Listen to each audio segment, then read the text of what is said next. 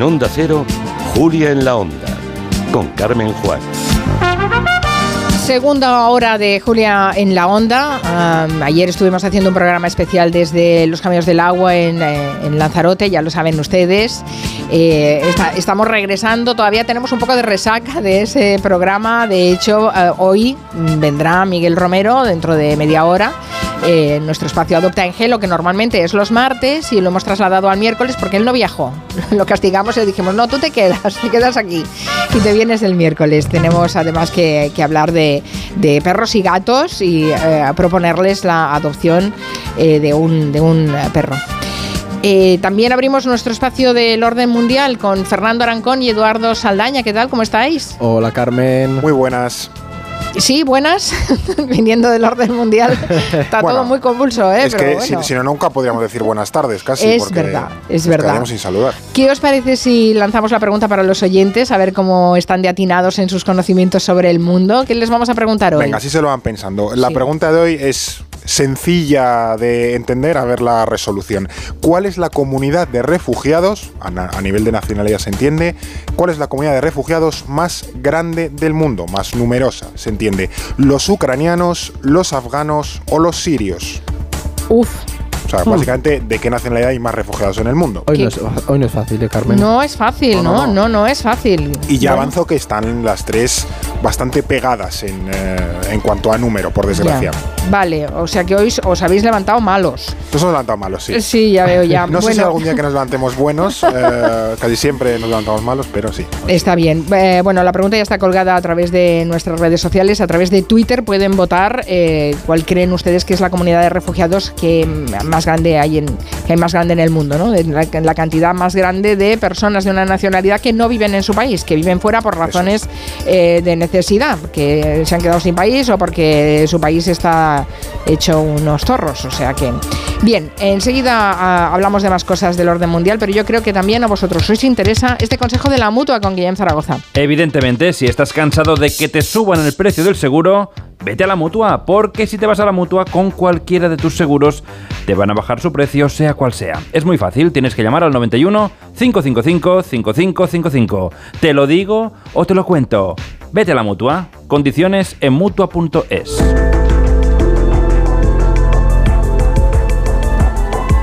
mientras dejamos a los oyentes pensando en esa pregunta que ha hecho el orden mundial, ¿vosotros qué habéis aprendido esta semana? Pues yo, Carmen, eh, he aprendido algo que parece que Fernando se ha sorprendido, pero otra gente en la oficina del orden mundial estaba como yo, y es que hay un quinto sabor. Yo no conocía, ya, yo no, yo no conocía la existencia del umami. El umami, ¿no? Yo estaba, yo, y de repente, y lo, se lo he dicho, digo, oye, chicos, ¿vosotros sabéis lo de la existencia del umami? Y me dice nuestro compañero David, no, ¿qué es eso? Y ahí el resto decían, algunos que sí, otros que no. Digo, pues lo voy a contar en gelo, que yo no sabía más, que esto no se descubrió, no es algo, o sea, es algo relativamente reciente. Sí. Que se descubrió en 1908 en Japón, un, químico japonés decía que había una serie de sabores que no, no encajaban con el típico, el dulce, el salado y el, el ácido y el amargo, ¿no? Y este, pues el umami se, se, entiende por algo muy sabroso y está en la zona central de la lengua. Y yo me he sentido muy estúpido. He dicho, madre mía, ¿cómo no conocía yo esto? Cuando dices que qué, rico está algo, eso es. Claro, que tiene que ver con el glutamato y todo. Ya estuve leyendo sobre ello. Digo, madre mía, yo en el colegio esa clase falté. Claro, no, no, es que en el colegio te lo explicaron eh, como toda la vida, con los cuatro gustos, ¿no? Pero yo sí que lo, lo conocía, lo había leído, pero no sabría decirte si he tomado alguna cosa pues umami. Me ha dicho nuestro compañero Álvaro Merino que el jamón serrano tiene mucho umami. Es que yo efectivamente sí lo conozco, pero tampoco sé identificarlo. Es que ese es, el problema. El, gran salto. El, dulce sí, el salado sí, amargo sí. ¿Y cuál es el otro? ese dulce ácido, amargo y salado. pues el otro es el umami, pero claro, a mí lo que me pasa es yo me pones los otros eh, sabores y te lo, te lo sabría identificar, pero el umami me he puesto a pensar y digo, que como sabe el umami. Y es algo que es muy sabroso y aromático en la boca. Entonces yo pensaba, digo, la trufa será umami, no lo sé, ya, ya me voy a poner a bichear porque... El, jamón ibérico, bueno... Sería, claro, sería salado, pero dicen que tiene también mucho umami, me decía nuestro compañero. Es sabrosón, sería, sería como sabrosón. yo ahora estoy en plan obsesionado con saber a qué, a, qué, sabe. Sí, sí, sí. muy interesante. Mira, mira, dice Eulalia que los torrendos tienen eh, eh, umami. Sí, Bueno, siempre eso lo tuviste dice, delante, Eduardo, eso lo dice porque sabe que se encantan los Porque yo soy un torreznos. apasionado. Entonces, claro, yo conocía el umami, pero no le había puesto nombre. Ahora, ahora tiene cara. Ahora ya bien. excusa. ¿Y tú, Fernando, qué has aprendido? Pues yo he, he- he aprendido una cosa que me ha dejado absolutamente devastado de vivir siempre engañado. Y es que los, los pingüinos, o sea, lo que todos entendemos por un pingüino, Sí. no existen. ¿Qué? Son personas No, disfrazadas. ¿o no son personas, no son personas bajitas con una gabardina. No, no. Los pingüinos de verdad se extinguieron en el siglo XIX. ¿Qué dices? Porque los, lo que se consideraba como pingüinos eh, se llamaban alcas gigantes. Y eso en el siglo XIX desaparecieron. Lo que hoy conocemos como pingüinos son eh, una especie que se llama Spencidae, básicamente, que vive en el hemisferio sur, eh, que se parecen mucho a nivel eh, bueno, visual a los pingüinos, pero que no tienen nada que ver con los pingüinos. Son otro tipo de pájaros diferentes. Entonces, los pingüinos que hoy llamamos pingüinos son un fraude de pingüinos, son unos pingüinos impostores. Madre Pingüinos Carmen. fake, es Vamos a entrar en trending topic con la teoría de la conspiración de los, los gigantes de la Antártida y los pingüinos que no existen, Fernando. Pues eso, que los- Y no están en Madagascar los pingüinos. No, Claro. tampoco, tampoco. Eso, cuando veamos un pingüino, podemos decirle al ti, claro, eres un, un farsante, eres la un fraude gente de pingüino. denunciando al zoo Falso por estafa. Falso pingüino, claro. efectivamente. Qué fuerte, no tenía ni idea, yo tampoco. sí, sí. Bueno, bueno. Vamos con el tema central de esta semana. Vamos eh, de nuevo a mirar a Gaza. Ya comentamos la semana pasada que Israel y Hamas habían llegado a un acuerdo de alto al fuego a cambio de la liberación de algunos rehenes eh, israelíes y al cambio prisioneros palestinos. Pues parece que la fórmula mm, ha funcionado y que podría alargarse el, el acuerdo. Esto es muy importante, ¿no? Sí, Carmen, por varias razones. La principal es eh, que demuestra que, que esa diplomacia que, que está viendo por detrás de, del escenario está dando sus resultados, es Sí. decir, que se están liberando esos rehenes y también está habiendo un intercambio de prisioneros eh, palestinos por parte de Israel, porque recordemos que por cada is- eh, israelí que se libera, eh, Israel libera a, a prisioneros palestinos y gente detenida que tiene entre ellos niños que también Sí. está sorprendiendo bastante en, en redes, los libera y al final lo que demuestra también es eh, sobre todo eso, el éxito de esa diplomacia y es una victoria muy clara para eh, Estados Unidos por la presión que está haciendo con Israel, pero sobre todo para Qatar, que ya lo mencionábamos la semana pasada, que es un país que está mediando muchísimo y bueno, pues pone un poco un halo de esperanza en que pueda haber cierto entendimiento entre, entre las dos partes, que bueno, veremos hacia dónde va, pero por lo menos, sobre todo es importante porque en la medida en la que no haya conflicto, pues seguirán abriendo los, las vías humanitarias y se podrá atender a la población civil que vive en Gaza. Sí. De todas formas, a, a ver, hay una parte del gobierno israelí, mm, no lo perdamos de vista, que eh, este acuerdo o esta tregua no les está gustando mucho porque hay corrientes muy extremistas que eh, no eran partidarias de ningún acuerdo, que son favorables a seguir con la ofensiva y arrasar con la franja para acabar con, con Hamas. Eh, claro, yo no sé hasta qué punto eh, es, es sólida la posición de Netanyahu en ese, en ese gobierno. Es un hombre que es, es un experto en hacer equilibrios, pero es que lleva haciendo equilibrios tanto tiempo que no sé, no sé si va a poder hacer algo más para mantenerse en el cargo. Es como el, el refrán es español de tanto ahora el cántaro a la fuente que al final se rompió. ¿no? Sí. Eh, efectivamente, Netanyahu lleva muchísimo tiempo en el poder, ha sobrevivido a todo tipo de vicisitudes y crisis y alianzas, se ha ido adaptando, es un animal político, ya muchísimos años, ya digo, como, como primer ministro intentándolo, pero claro, eso llega a un punto en el que por las circunstancias o por el contexto te deja de funcionar y parece que el ataque de, de Hamas de hace un mes eh, ha hecho que ese momento de Netanyahu quizás haya, haya terminado, ¿no? Porque efectivamente lo que se le critica ahora, y también las, las encuestas lo están mostrando, es que eh, bueno, se ha apoyado en, eh, en partidarios de, como en la, la parte hooligan, por así decirlo, de su gobierno, las partes más eh, sionistas que exigen o son muy favorables a incorporar la anexión de, Cisjordania, de los asentamientos, es decir, seguir avanzando con la eh, colonización y con la mano dura hacia Hamas, pero por otro lado tampoco está eh, consiguiendo ganar de manera clara Hamas y buena parte de la sociedad israelí, recordemos, que le culpa directamente de Sí. todos los fallos de seguridad que han eh, permitido o provocado o causado el ataque de eh, Hamas. Entonces, claro, él está en una situación muy comprometida porque si premia a, los, a las partes más radicales, va a seguir escalando la ofensiva, va, va a tener que ir a un choque con, con Palestina y con buena parte de la comunidad internacional, y si desescala, pues por así decirlo, estos ultras le van a exigir, oye, ya no nos sirves para nuestra causa, apártate del poder. Y lo peor es que él depende de esos ultras Claro. para mantener el gobierno, porque recordemos que el Parlamento israelí está muy atomizado, no, no es un sistema bipartidista, es, vamos, hay, hay muchísimos partidos muy pequeñitos y por tanto las coaliciones electorales son bastante grandes. Entonces, eh, ya digo, esta crisis yo creo que el tema de los rehenes le ayuda a ganar tiempo, también cierta legitimidad internacional para que el mundo vea que, mira, no soy tan malo, estoy dispuesto a negociar y demás, pero sí se especula con que el final de la guerra, operación, lo que sea que podamos llamar a, a esto en Gaza, sea también el final político de Netanyahu. Entonces, eh, yo creo que él necesita ahora mismo conseguir un- una victoria muy evidente que, que no es, es poco probable. Es poco Mm. probable. Pero ¿creéis que, por ejemplo, este alto al fuego que hay ahora puede ser eh, el, el inicio del final del conflicto? ¿Puede acabar con la ofensiva israelí o, o no? ¿Creéis que van a volver otra vez a los bombardeos? Y no perdamos de vista que Cisjordania también están, ¿eh? Claro. No solo es Gaza. O sea, yo no creo que vayamos a, o sea, que vayamos a tener ahora un alto fuego eterno a raíz de este. Creo que sienta un precedente, eso por supuesto, Carmen, pero eh, Netanyahu tiene claro que tiene que seguir con la, con la operación contra Hamas, por lo menos hasta que pueda poner sobre la mesa eh, alguna victoria tangible, ¿no? Bien, Y evidente.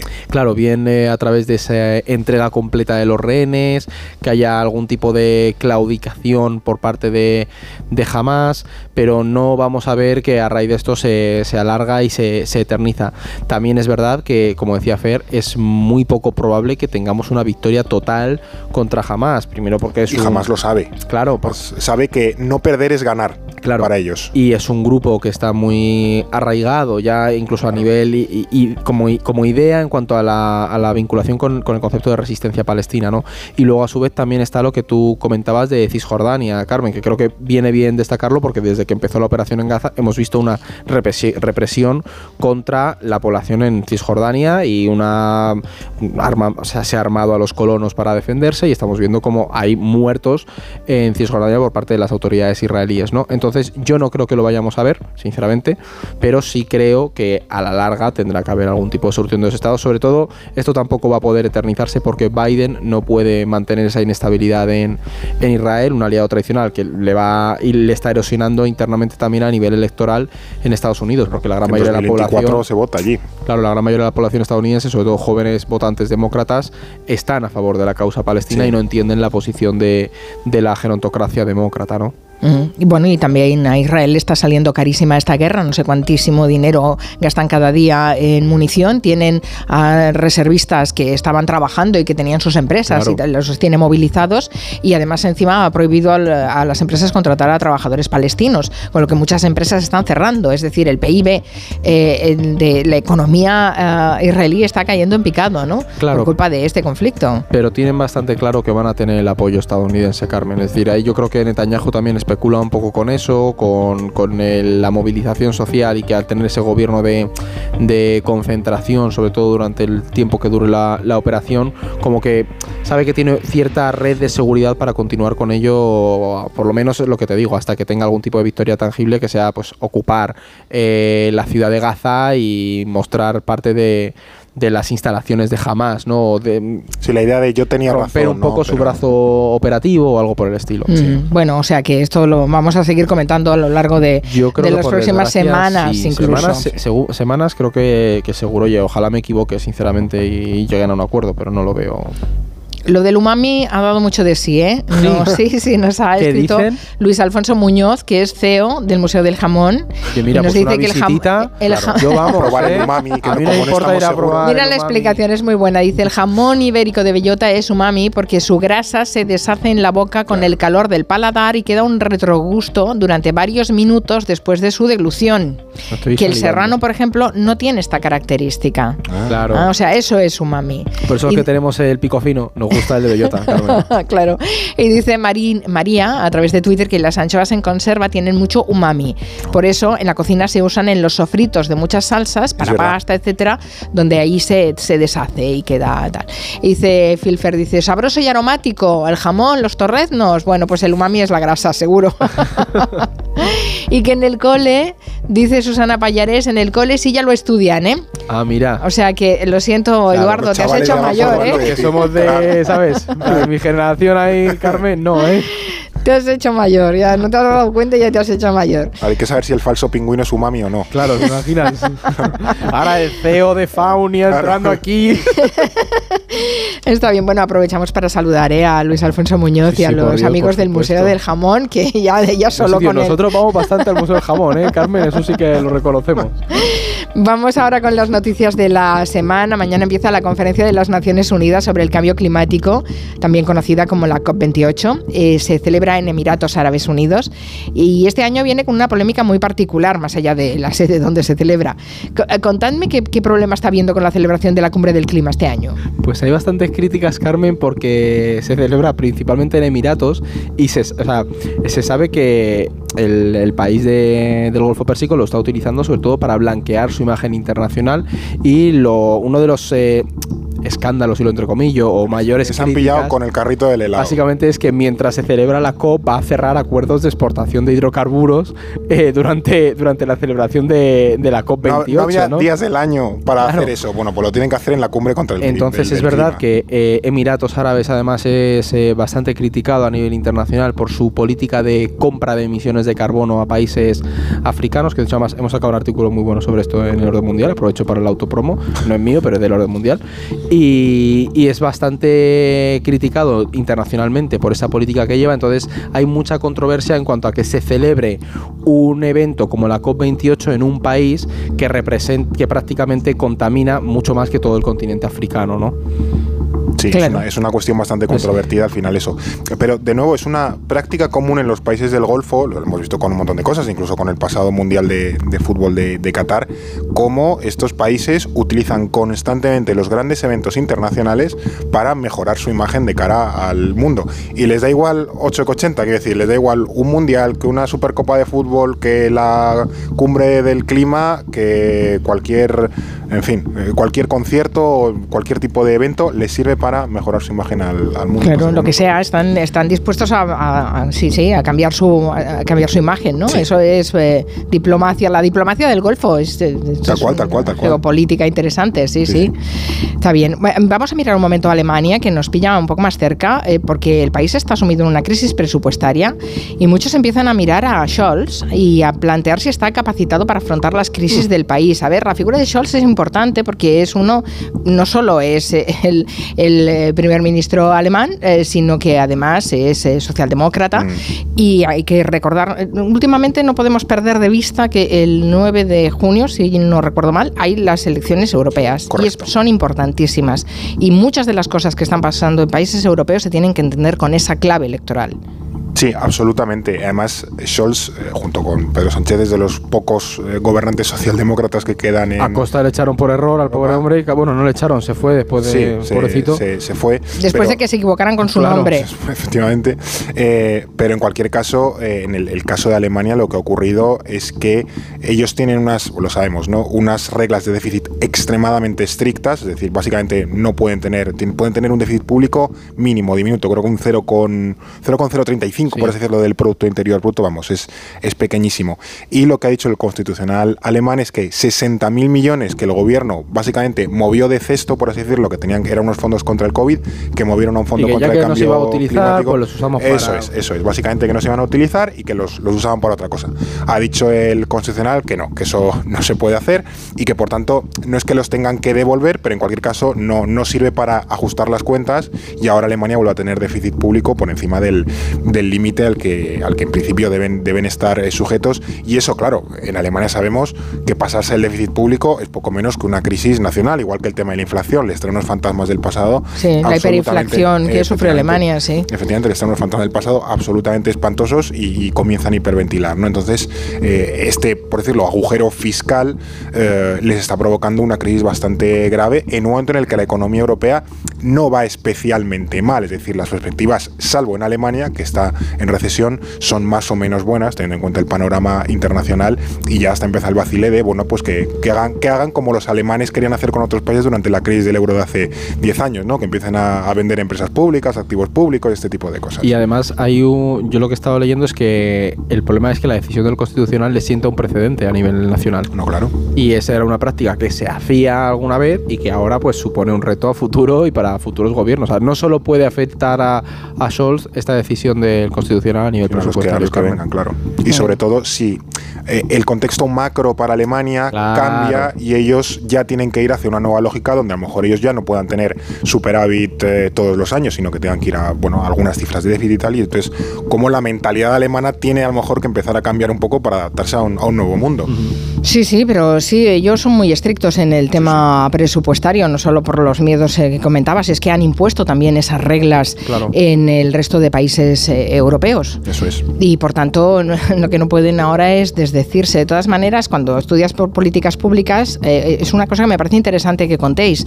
Eh, los, los presupuestos, cuando se elaboran, las partidas que se destinan están para eso y no para otras cosas. Es. Cambiar una partida mm, que no la vas a gastar a una que te ha quedado corta, eso requiere poner en marcha otra vez el legislativo. Es Claro. decir, se tiene que hacer eh, una proposición de ley o, o lo que sea, ¿no?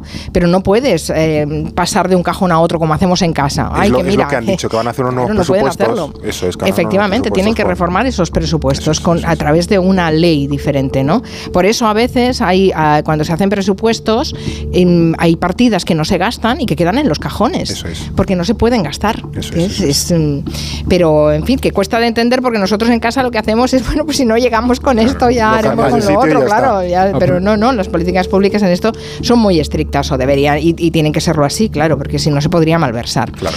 Eh, vamos a ver cómo están esas, esas votaciones. ¿Qué, ¿Qué os parece? Pues a ver. A ¿cómo ver, repetimos la pregunta. ¿Cuál es la comunidad de refugiados más numerosa del mundo? Dábamos tres opciones. Vamos a, a repetir y damos la puntuación. A ver. Estaban los eh, ucranianos por un lado, los afganos por el otro y también los sirios. A ver qué.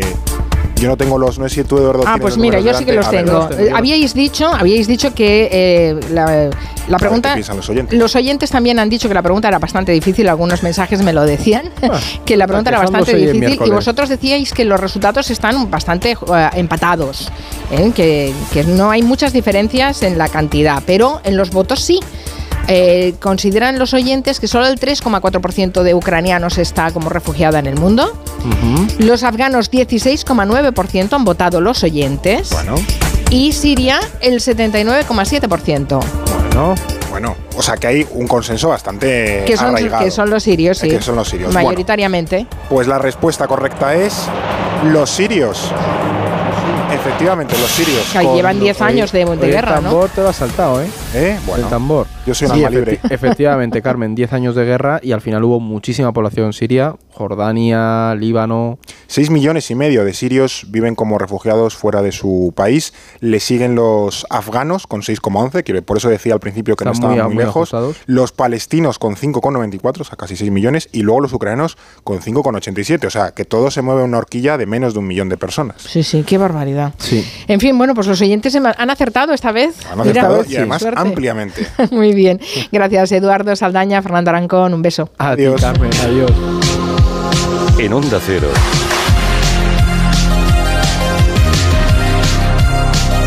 Julia en la Onda.